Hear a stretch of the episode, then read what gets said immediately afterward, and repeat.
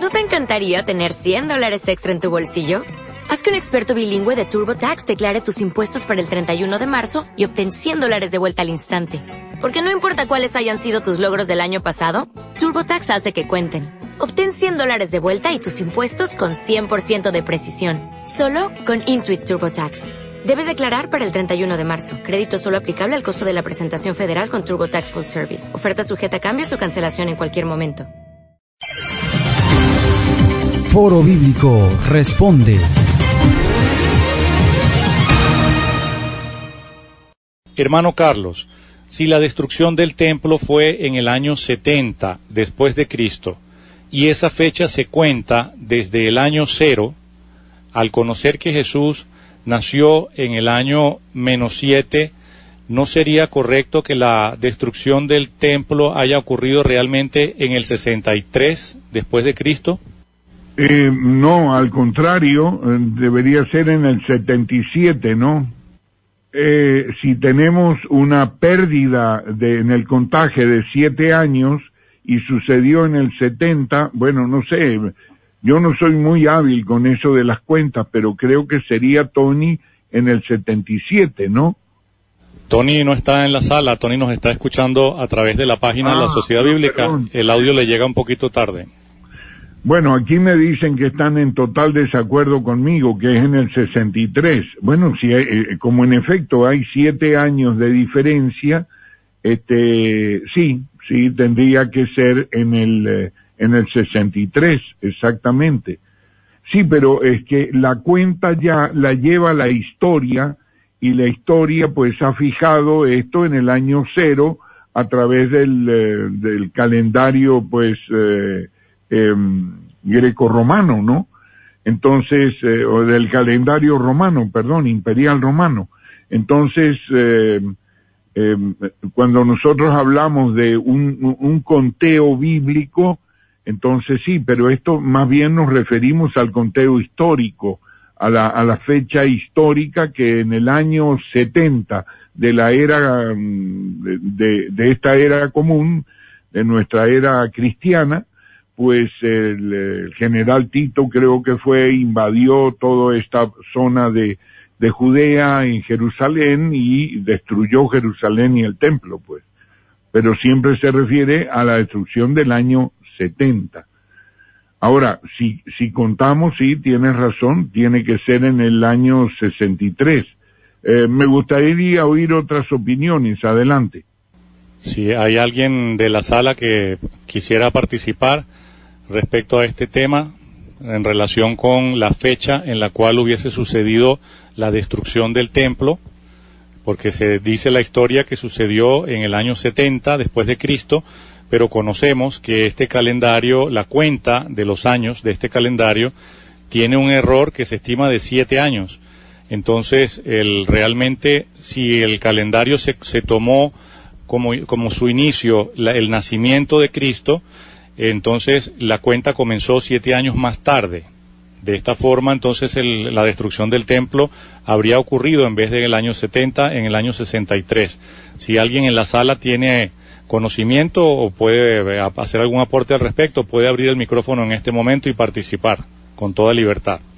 Ah, bueno, fíjate, sí, mientras alguien abre el micrófono, tengo que pedir perdón a la audiencia, tiene totalmente razón Tony, son 63 años, eh, lo que pasa es que me confundí, el, eh, el año 30 y, vamos a ver, en el año 33 se dice que el Señor Jesús murió, en la Pascua del 33.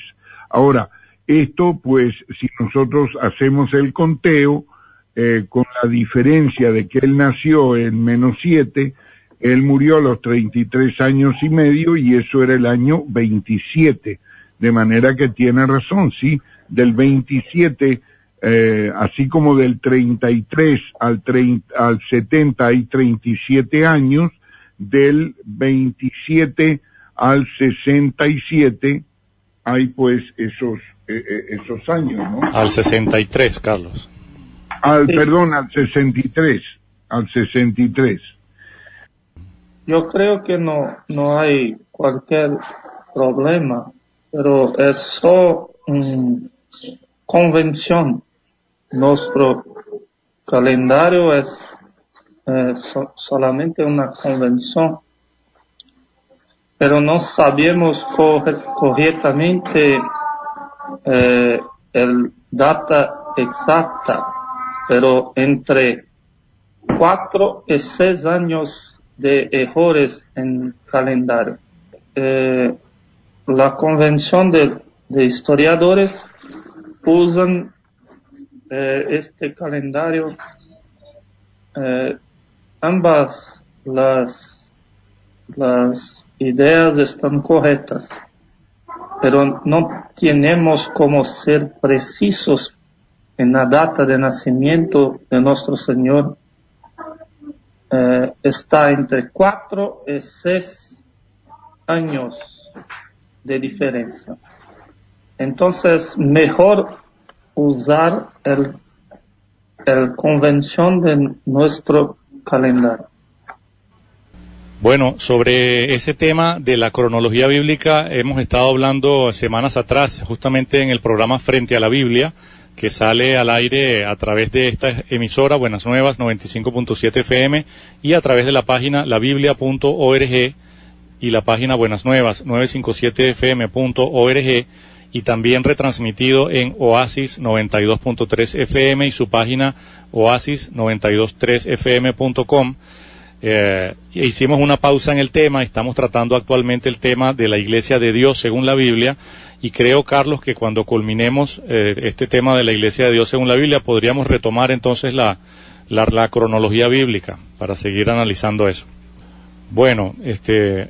Sí, en efecto, podemos, eh, podemos postergarlo eso porque nos va a tomar algún tiempo y entonces tendríamos que guiar el programa en, eh, en, en, en, en, esa dirección y dejaríamos pues un hueco ahí porque no, tendría, no nos daría tiempo para responder las preguntas del programa de hoy. La cronología que nosotros seguimos obedece a un calendario electrónico lunisolar hebreo.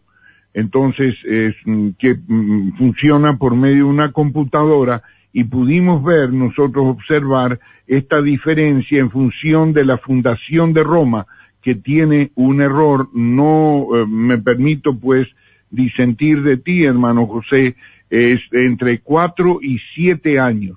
De hecho, hay que escoger entre cuatro o siete años para, si adjudicamos al Señor la fecha de nacimiento de el, eh, día 15 del mes séptimo de la fiesta de los tabernáculos. Si eso es así, entonces solo nos quedan dos, dos opciones, o es el año 7 o es el año 4. Pero lo que pasa con el año 4 es que es el año en que murió Herodes. Entonces no puede Jesús haber nacido en el mismo año que murió Herodes. Necesitamos allí que, y eso es lo que dice el, la, el error de Roma, ¿no?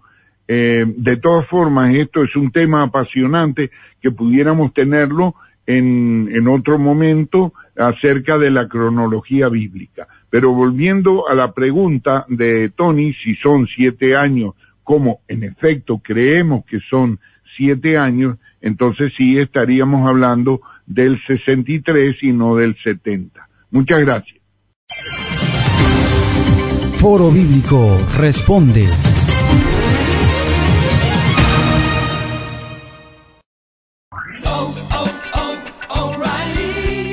¿Necesitas ayuda? En O'Reilly Auto Parts te ayudamos. ¿Necesitas algún consejo? Te aconsejamos. Nuestros profesionales en autopartes están siempre disponibles para ayudarte a encontrar lo que necesites. Excelente servicio al cliente es solo una de las ventajas que ofrece O'Reilly Auto Parts. Los profesionales en autopartes. Oh, oh, oh,